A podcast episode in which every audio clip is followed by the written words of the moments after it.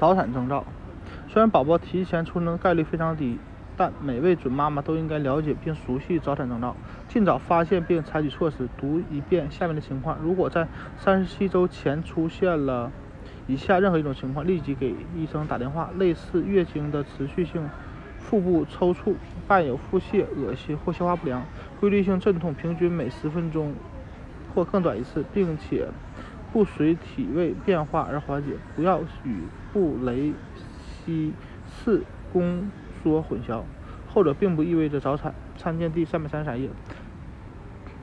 背部下方持续疼痛或者有压迫感，或背痛性质改变，阴道分泌物增多或颜色变淡，甚至出现粉红或者深红色的血迹。盆盆腔、大腿或腹股沟疼痛或有压迫感，阴道渗漏液体，液体持续流下或喷薄而出。记住，如果上有你有上述的症状，并未达到预产期，很多孕妇会在某个时间出现盆骨压力或者下背部疼痛，一定要警觉。事实上，绝大多数出现早产症状的女性并没有提前分娩，但一切要由医生确定。